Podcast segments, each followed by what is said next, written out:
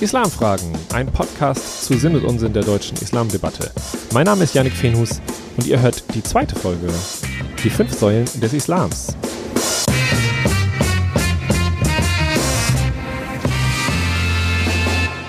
Herzlich willkommen zur zweiten Folge meines Podcasts über Sinn und Unsinn der deutschen Islamdebatte. Vielleicht habt ihr schon die erste Folge gehört, die da heißt, was ist eigentlich Religion? Wenn nicht, möchte ich das ganz bescheiden empfehlen, denn die Folgen bauen natürlich aufeinander auf. Hier ein kurzer Gesamtüberblick über die Podcast-Reihe.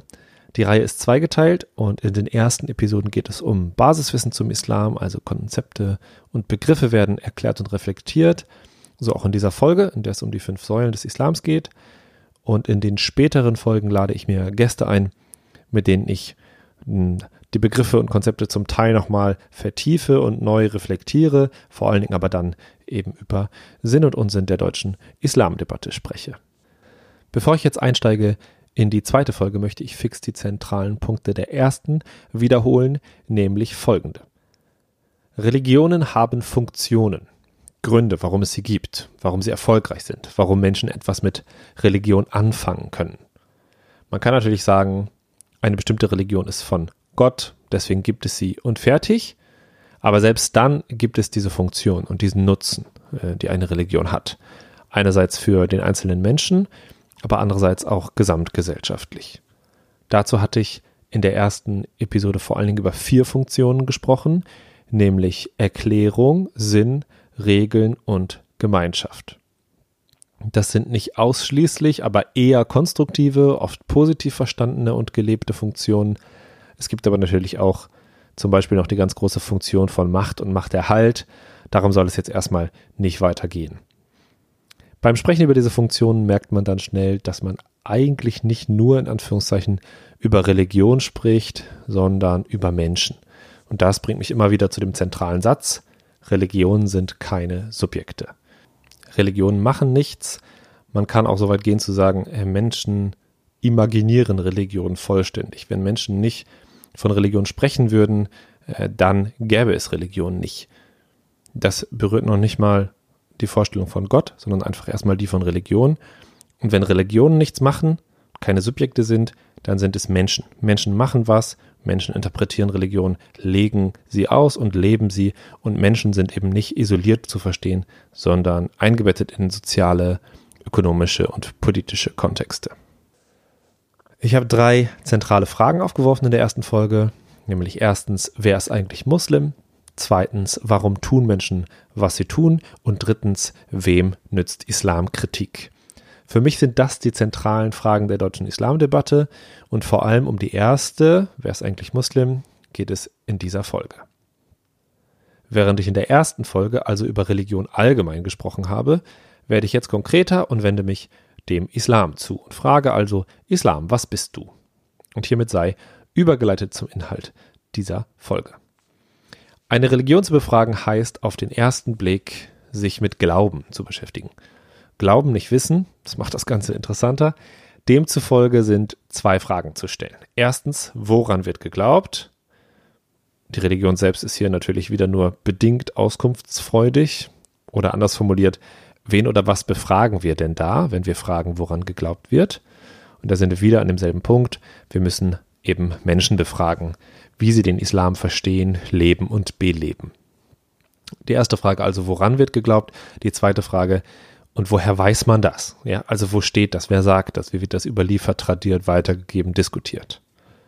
Und der Versuch, dieses Menschliche, also dieses zweite, ähm, diese Subjektivität zu vermeiden, äh, der Versuch, eine möglichst objektive Auskunft über den Islam zu bekommen, führt in der Regel zum Koran.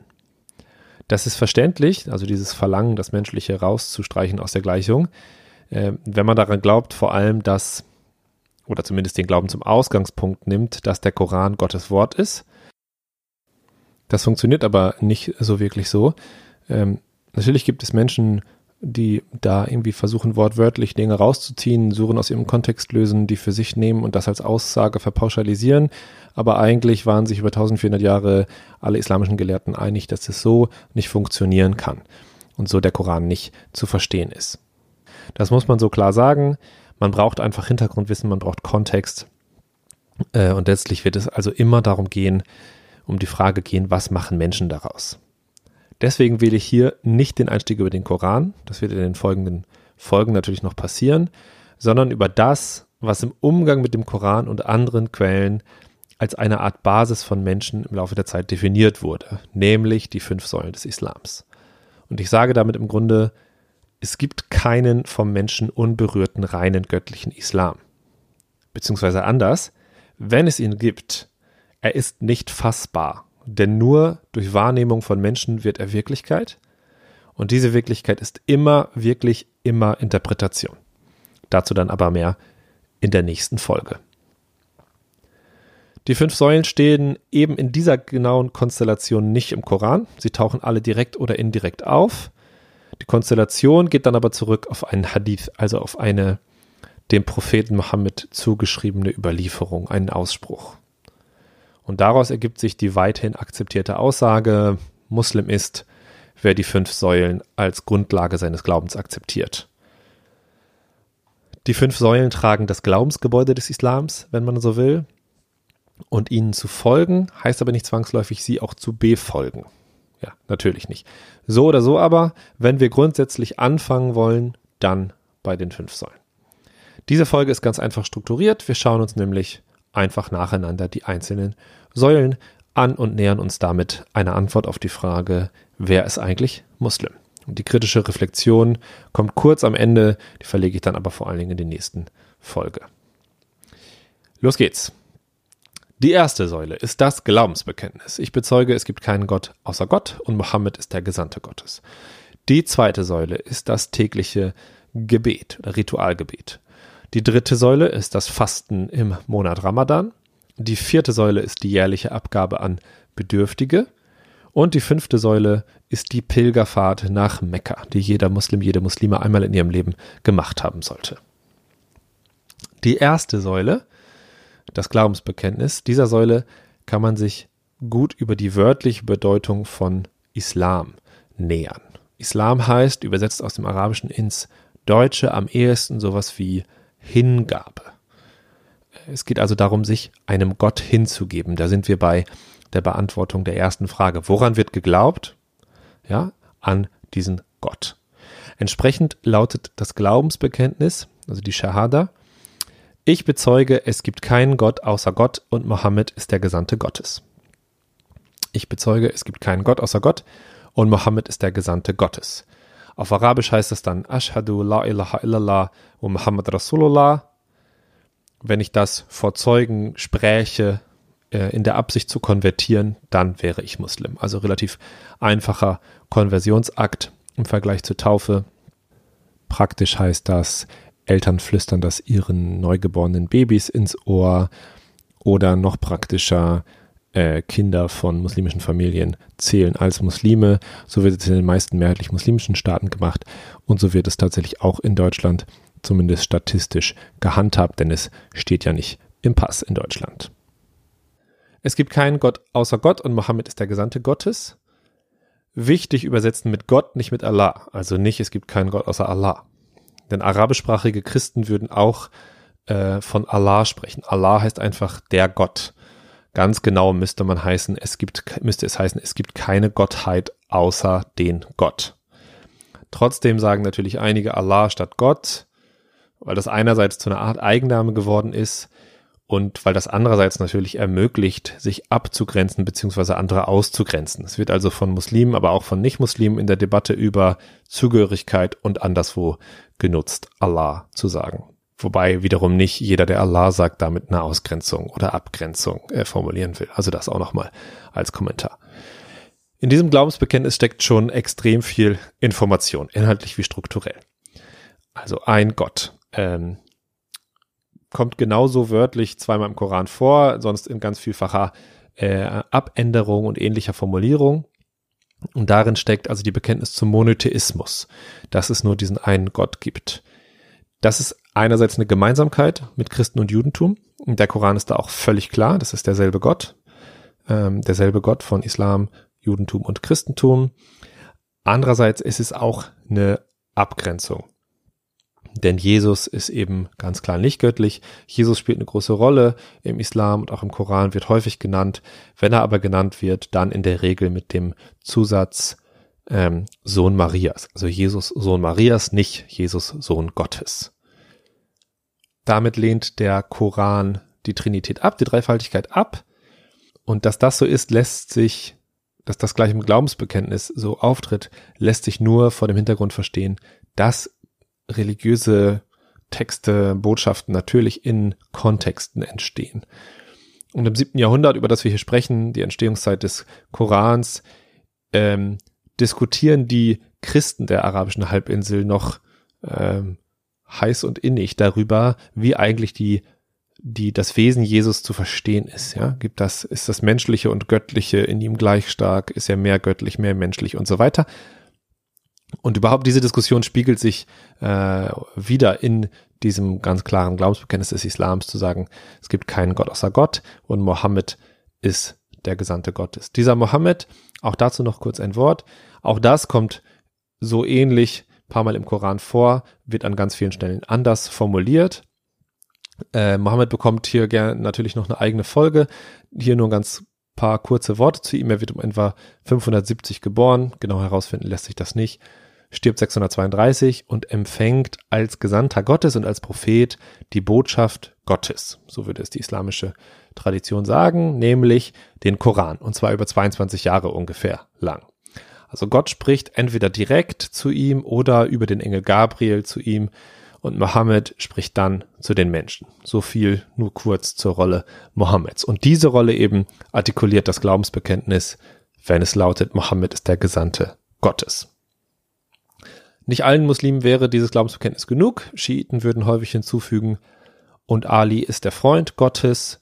Ali ist der vierte Kalif, der vierte Nachfolger Mohammeds.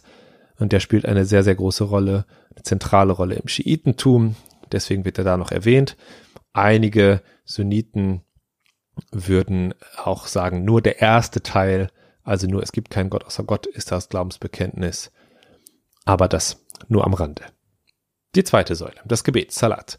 Fünfmal am Tag, theoretisch, lässt sich auch durchaus aus dem Koran ableiten. Auch da kann man ähm, ein kleines Fragezeichen dran machen, aber in der Regel einigt man sich darauf. Einige beten auch nur dreimal, äh, andere gehen da noch kreativer mit um. Gebetet wird in Richtung Mekka, beziehungsweise in Richtung Kaaba. Dazu gleich nochmal mehr, wenn wir über die Pilgerfahrt sprechen. In den ersten Jahren wurde allerdings, in den ersten Jahren des Islams wurde allerdings Richtung Jerusalem gebetet. Und dann wurde die Richtung geändert. Das Gebet folgt einem gewissen Ritual, also als Ritualgebet. Es gibt noch andere Formen des Gebets, äh, die diese, diese zweite Säule nicht meint. Aber zu diesem Ritualgebet gehört es, sich zu waschen auf bestimmte Art und Weise. Im Gebet selbst wird dann die erste Sure des Korans gesprochen, die Fatiha. Äh, es gibt bestimmte Bewegungsabläufe und so weiter. Wer mag, kann sich da auf YouTube unzählige Videos anschauen, die das zeigen. Ähm, natürlich, wie könnte es anders sein, gibt es auch dazu ganz unterschiedliche Meinungen. Aber theoretisch fünfmal am Tag wird gebetet Richtung Kaaba in Mekka. Gebetet wird je nach Sonnenstand äh, morgens, mittags, nachmittags, abends und nachts. Ähm, das ergibt immer bestimmte Zeitfenster, je nachdem, wann die Sonne wie steht. Die dritte Säule, der Fasten im Ramadan. Der Ramadan ist ein Monat des islamischen Kalenders und dieser islamische Kalender ist ein Mondkalender der Kalender, den wir kennen und der auch überall auf der Welt, auch in mehrheitlich muslimischen Staaten gilt, ist ein Sonnenkalender. Das ist der sogenannte Gregorianische Kalender, benannt nach Papst Gregor dem 13., der im 16. Jahrhundert ähm, eben diesen Kalender, der vorher der Julianische Kalender nach Caesar benannt war. Und dieser Sonnenkalender richtet sich also nach einem Sonnenjahr. Also ein Jahr dauert so lange, wie die Erde braucht, die Sonne zu umkreisen. Ungefähr 365 Tage.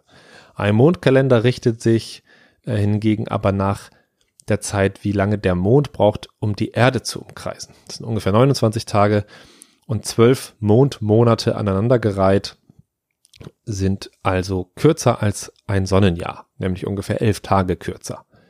Und deswegen ist Ramadan, ist der neunte Monat dieses islamischen Kalenders, jedes Jahr elf Tage früher.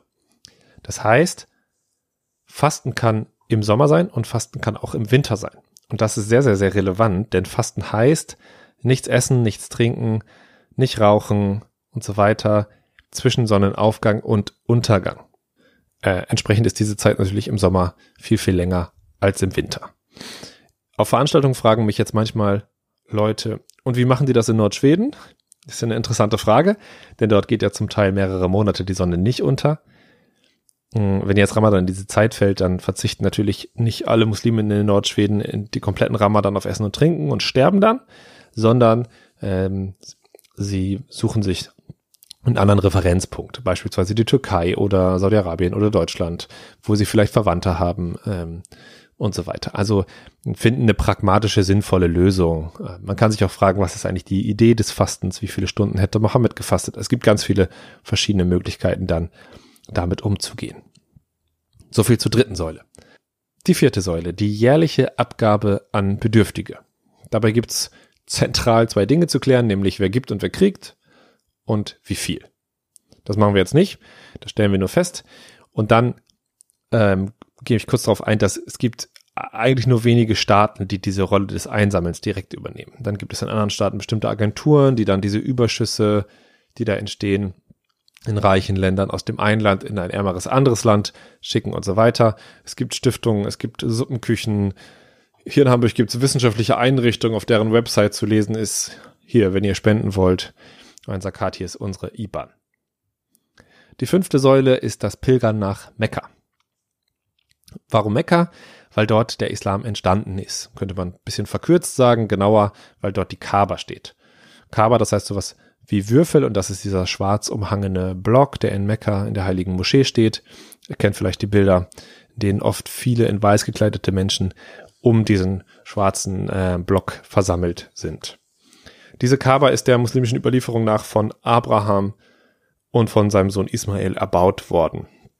Und äh, man spricht deshalb auch, nicht nur deshalb, aber im Allgemeinen von Judentum, Christentum und Islam als von den drei abrahamitischen Religionen, weil Abraham eben der Erste ist, der an diesen einen Gott ähm, geglaubt hat, der sich zu ihm bekannt hat, der erste Monotheist, also in der Reihe aller Juden, Christen und Muslime. Ziel der Pilgerfahrt ist also die Kaaba. Die wird siebenmal umrundet, allerdings gehört noch mehr dazu. Andere Orte werden aufgesucht, bestimmte Rituale werden vollzogen. Auch das soll uns erstmal nicht weiter beschäftigen. Zusammengefasst heißt das, die fünf Säulen des Islams sind erstens das Glaubensbekenntnis, zweitens das Gebet, drittens das Fasten im Ramadan, viertens die Almosenzahlung und fünftens die Pilgerfahrt, die Hajj nach Mekka. All diese Konzepte sind keine islamischen Erfindungen, also Glaubensgrundsätze, Beten, Fasten, Spenden, Pilgern gibt es in vielen Religionen. Und wie ich anfangs sagte, Folgen und Befolgen sind nochmal zwei unterschiedliche Paar Schuhe. Ähm, wie Menschen das leben, was sie glauben, wie sie glauben, ob sie glauben, das ist nochmal eine ganz andere Diskussion. Das nur am Rande. Und ich will abschließend nochmal zwei kritische Gedanken formulieren an diese Folge. Erstens, man könnte diese fünf Säulen spirit sehr spirituell angehen. Ja, also man könnte über die tiefere Bedeutung von Gebet oder vom Pilgern oder so sprechen. Vordergründig klingt es aber danach, als bestünde Muslim sein in erster Linie aus dem Befolgen von Regeln. Das sehen einige Menschen so, das mag für einige Menschen so sein. Das ist aber auch ein Problem. Das hängt natürlich auch damit zusammen, wie diese Folge jetzt aufgebaut ist, dass ich als Nicht-Muslim hier darüber spreche. Und das ist wiederum exemplarisch für die gesamte Debatte. Wenn ich als Nichtgläubiger und oder als Nicht-Religiöser über andere mehr oder weniger religiöse Menschen spreche, dann ist es naheliegend, dass ich nicht in die spirituelle Tiefe dieses Glaubens eintauche, sondern mich damit beschäftige, was sichtbar ist. In diesem Fall beten, fasten, pilgern. Hinzu kommen Kopftuch und andere Äußerlichkeiten. Und diese Äußerlichkeiten werden dann erstmal von außen mit Bedeutung gefüllt. Und es findet kaum eine Debatte darüber statt, was Glaube im positiven Sinne, sage ich jetzt mal, bedeuten kann. Beziehungsweise, wenn diese Debatte stattfindet, wird sie in der Regel von Nicht-Muslimen initiiert, also von PolitikerInnen oder der Presse oder oder, und Muslime reagieren darauf im deutschen Kontext. Und der inhaltliche Rahmen, nämlich über Regeln zu sprechen, der ist dann aber schon gesteckt. Das führt einerseits dazu, dass der Regelteil in der Debatte extrem viel Raum einnimmt. Das hatte ich in der ersten Folge schon kritisch angemerkt. Ja, es geht also um die Funktion von Religion, um diesen Regelteil und der nimmt extrem viel Raum ein. Und es führt zweitens dazu, dass Musliminnen, wenn sie über den Islam sprechen, auch immer häufiger den Regelaspekt betonen, also dieser Debatte folgen. Und das kann letztlich niemand wollen, dass Religion zu einem bloßen Regelwerk verkommt, in Anführungszeichen. Ja, damit sind wir schon tief in der Analyse der Wirkungsweise von Debatten und wie sie geführt werden, im Speziellen eben der deutschen Islamdebatte. Und was ich auch damit sagen will, es gibt kein kontextloses, neutrales Berichten über sowas wie den theoretischen Kern des Islams. Denn allein die Entscheidung, was mache ich zum Thema, also der, allein die Entscheidung, diese Regeln beispielsweise zum Thema zu machen, das sagt etwas über die Debatte aus und es beeinflusst die Debatte. In diese Richtung möchte ich vor allem im späteren Verlauf der Podcast-Reihe denken. Das führt jetzt alles noch zu weit. Es war mir aber sehr wichtig, das schon mal vorwegzunehmen, äh, um das auch bei dieser und bei den nächsten kommenden Folgen mitzudenken. Das war meine zweite Folge von Islamfragen, dem Podcast zu Sinn und Unsinn der deutschen Islamdebatte. Die Wiederholung spare ich mir jetzt, denn das sind einfach die fünf Säulen nochmal. Ich freue mich über Kommentare, Rückfragen, Themenvorschläge, sonstige Interaktionen und auch wenn ihr für die nächste Folge wieder rein. Bis dahin, auf Wiederhören.